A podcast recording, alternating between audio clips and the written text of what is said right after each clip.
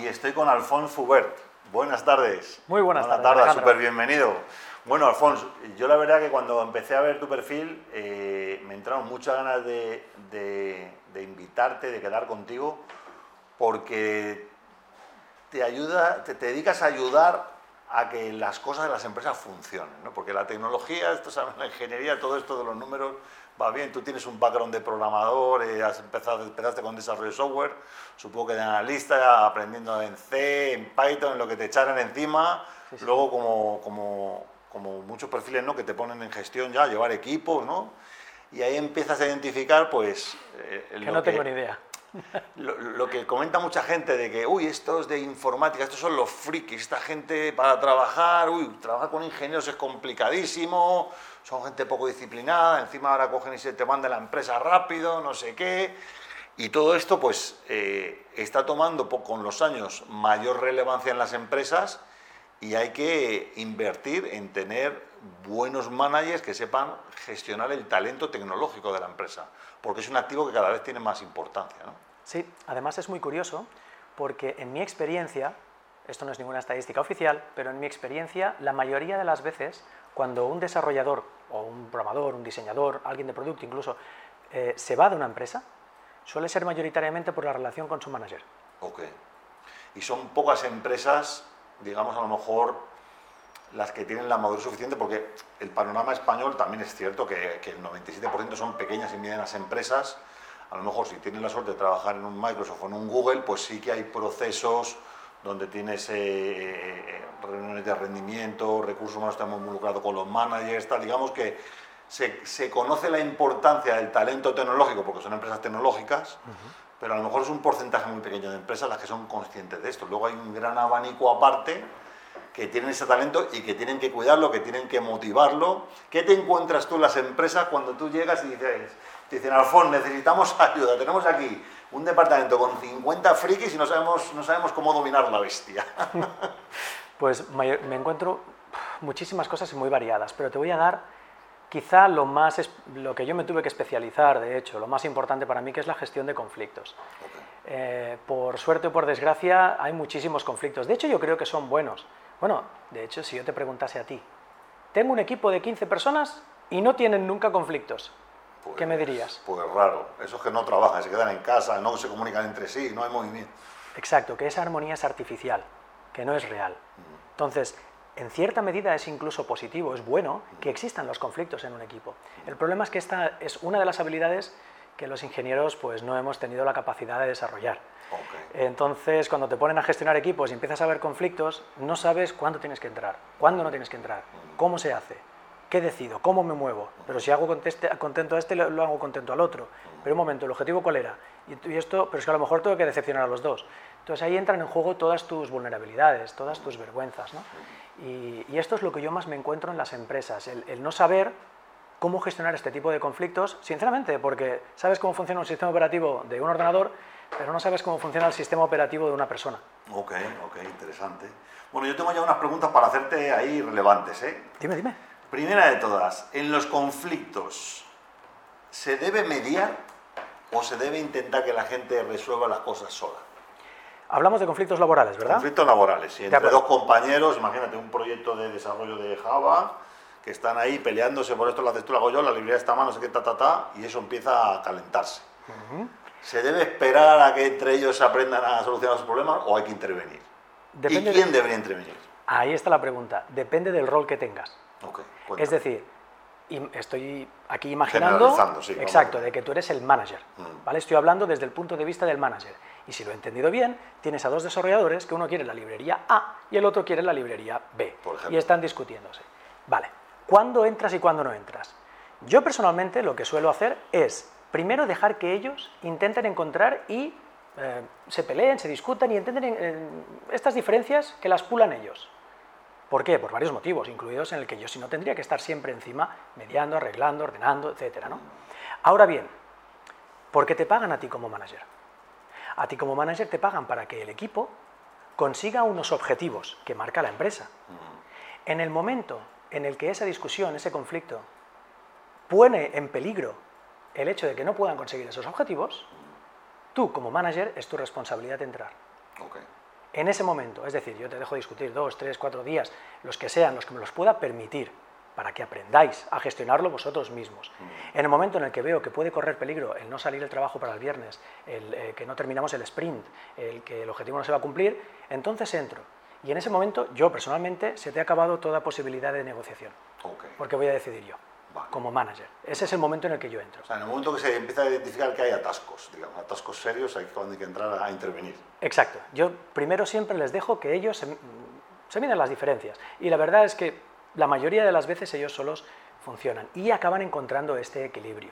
Más que nada porque si no estás creando una relación paterno-materno-filial. Es decir, tú como manager, si cada vez que los niños se discuten tienes que ir como el papa a arreglarlo sin ni siquiera que te lo pidan, sin ni siquiera que sea un problema, estás creando un tipo de relación que no te interesa tener.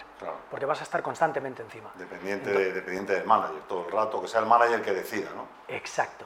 Entonces yo prefiero siempre que lo intenten. Y si no pueden porque ponen peligro eso, te digo, eh, esto se acaba o lo arregláis o lo arreglo, pero hay que llegar aquí.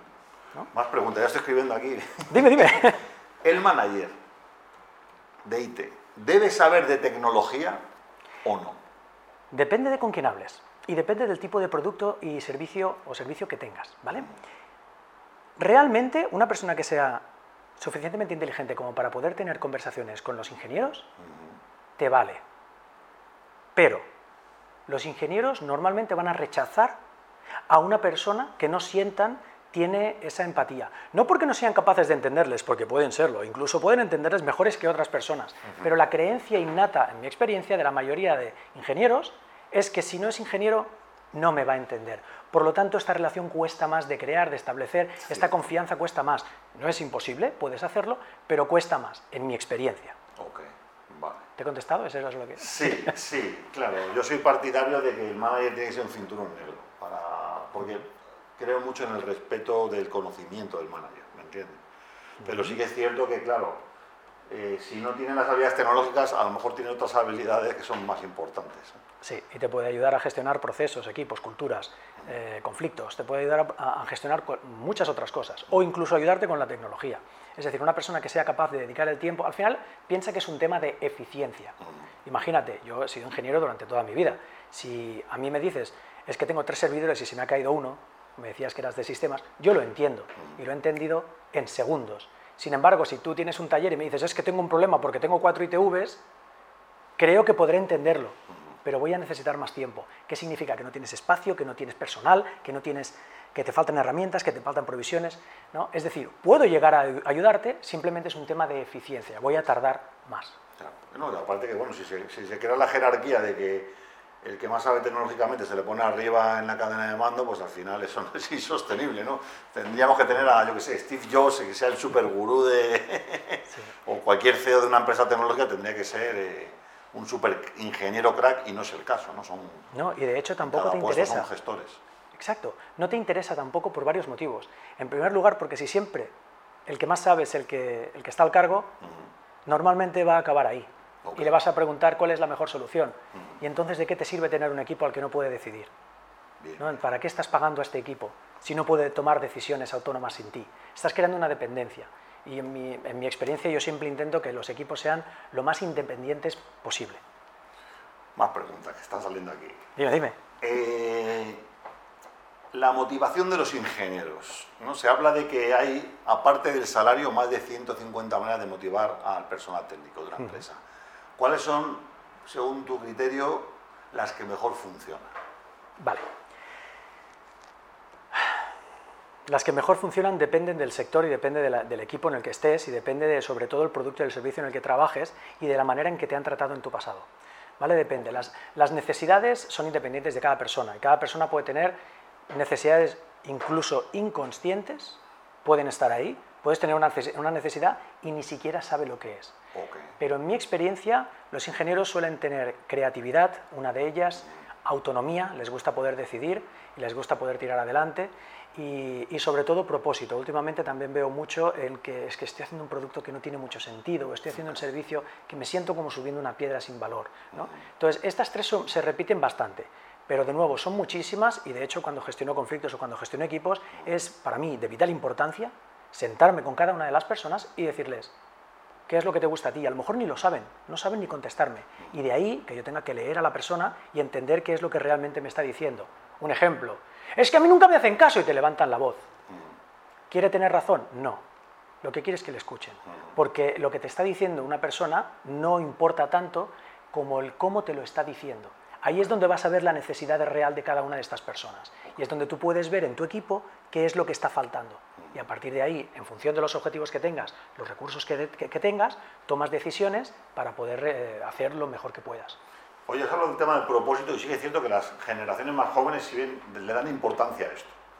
Pero la cruda realidad de, la economía en la que vivimos es la productiva, que hay que generar dinero. Entonces puede ser que a lo mejor ganen más dinero programando en los sistemas de una empresa petrolera, de una empresa, eh, no sé, una empresa a lo mejor que, que tenga un propósito, pues, ¿cómo consigues tú que un tipo que esté programando o un tipo que esté haciendo los backups en el fondo de un data center, en una empresa de 100.000 empleados, transmitirle el propósito de la compañía?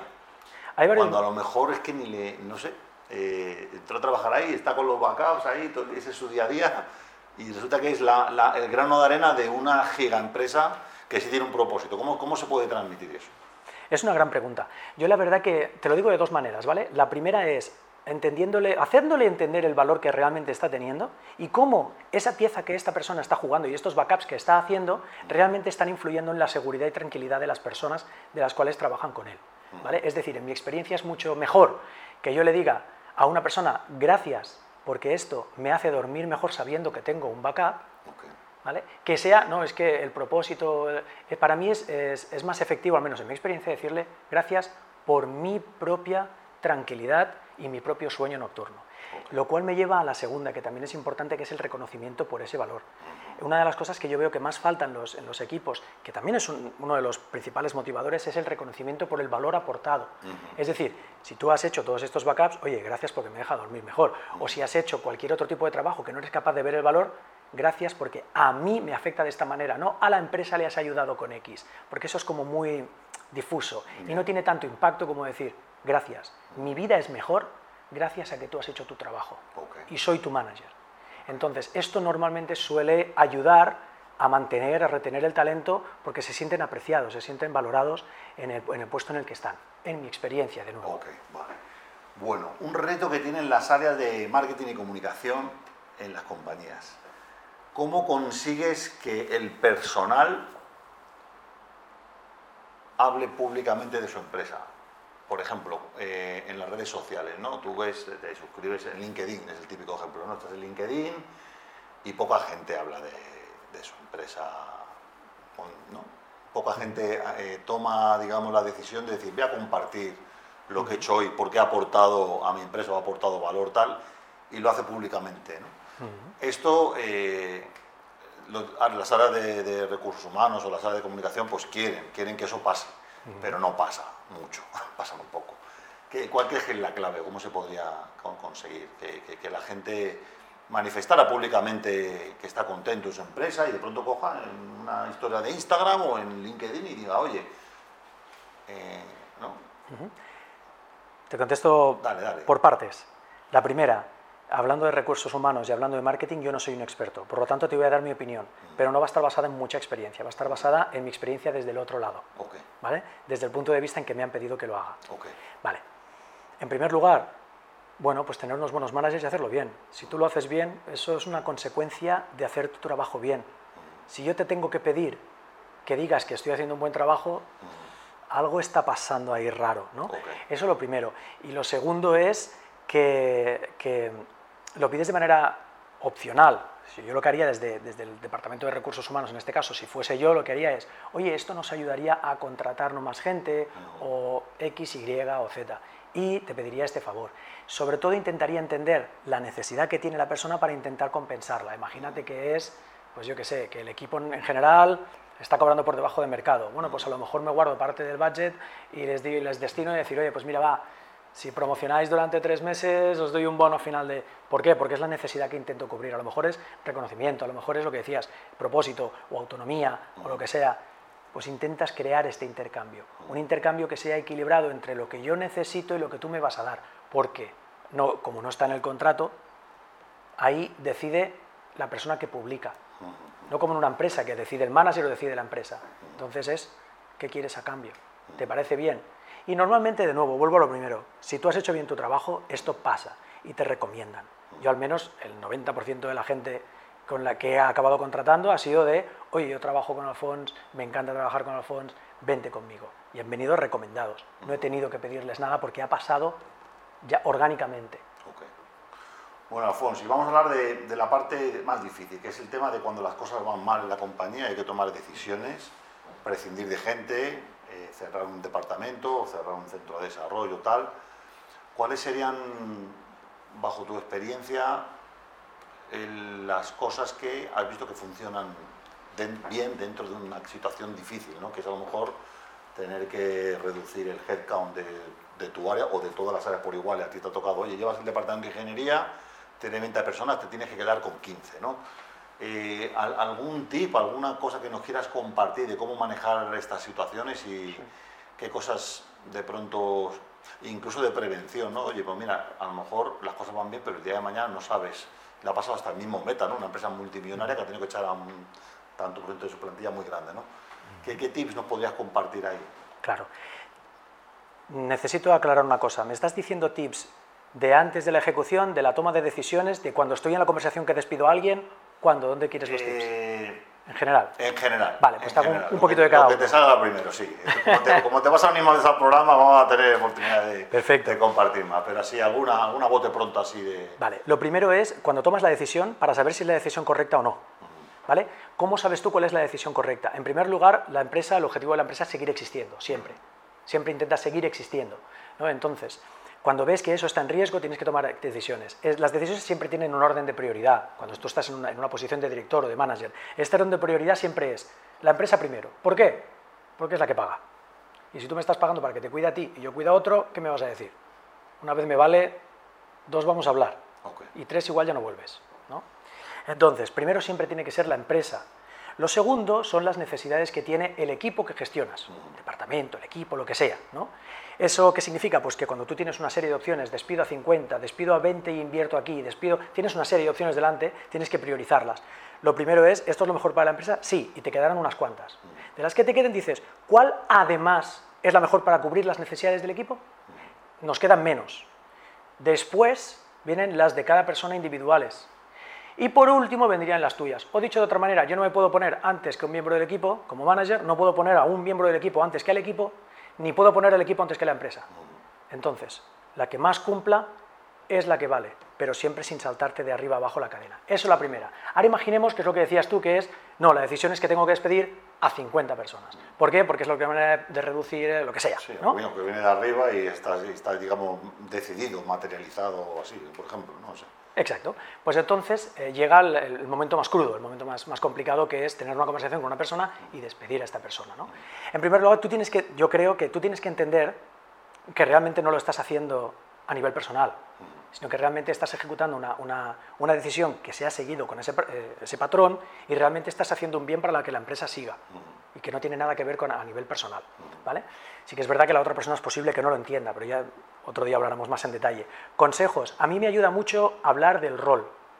En vez de hablar de, cómo eres, cómo soy, por qué te he hecho, por qué no, no, si lo te hablo es, hey, hoy tengo mal. Lo primero es, suelo decir yo, en mi caso es, hoy tengo malas noticias para ti. Vamos a hablar. Soy muy directo. Te tengo que despedir hoy. Que sepas que a nivel personal no tengo ningún problema, pero mi trabajo ahora mismo, mi trabajo, mi rol, soy manager, ¿no? es eh, que tengo que despedir. Y los motivos son pues que hemos financieramente calculado que tenemos que despedir a un grupo de personas, no vas a ser el único, va a haber más, y eh, no hay ningún motivo personal, no hay ningún motivo de... o sí, sí lo hay, lo de, performance o lo que sea, y, que sepas que vas. Entonces yo es, no soy yo, es el rol que me toca jugar en este juego ahora mismo, y lo siento por ti. Así es como yo lo hago. Esto es un par de tips de antes y de después, ¿te parece? pero son buenísimos, ¿no? Pues fíjate, ¿no? Un poco, bueno, pues unas pinceladas, ¿no? Que nos está contando Alfons sobre que, bueno, pues que es bien importante en la área de tecnología eh, tener gente con la especialización que tienes tú, de trabajar el tema de las personas y con un background desde de haber estado dentro desde el primer momento, ¿no? De haber hecho tu carrera como desarrollador de software, luego como manager de IT y ahora ayudando a ejecutivos a, bueno, pues a llevar ese liderazgo que es tener equipos que son de carne y hueso, que no son algoritmos, ni programas, ni código, ni librerías. Y tiene sus ventajas, porque como ingeniero sueles hacer ingeniería inversa de, los, de las aplicaciones, ¿no? para encontrar fallos o para... Eh, y yo he hecho lo mismo con las personas. He tenido que hacer ingeniería inversa de cómo funcionamos para poder ver cómo gestiono esto. Y sobre todo que las personas también eh, sentir mucho tu empatía también, que has, estado en su rol, conoces las posiciones, conoces el día a día de lo que es una persona que trabaje. Lo cual puede a veces ser una maldición, también te lo digo, porque la empatía se puede transformar en simpatía. Y aquello de que, ostras, es que he estado en tu sitio y ahora te tengo que despedir y voy a vivir mi experiencia, mm. me va a hacer mucho más difícil la ejecución de ese despido o la ejecución de ese cambio de proyecto o la ejecución de lo que venga. Entonces tienes que ir con cuidado porque sí que... Una promoción también, incluso decidir una promoción. Exacto, de hecho es, es, uno de los problemas. Como manager siempre juzgas a través de tus biases, a través de tus filias y tus fobias. Y a mí me ha pasado, yo tenía compañeros que aportaban todos. En realidad cuando yo tenía que reconocer a alguien, lo reconocía por el valor aportado. Pero a los que eran muy parecidos, al que me caía mejor. Y eso en realidad es un error. Yo no tenía que haber hecho eso entonces. Es un error muy humano. Sí, somos así cuanto más consciente eres, menos probable es que te pase. Porque cuando te pasa, ya lo sabes y ya lo cambias. Qué bueno.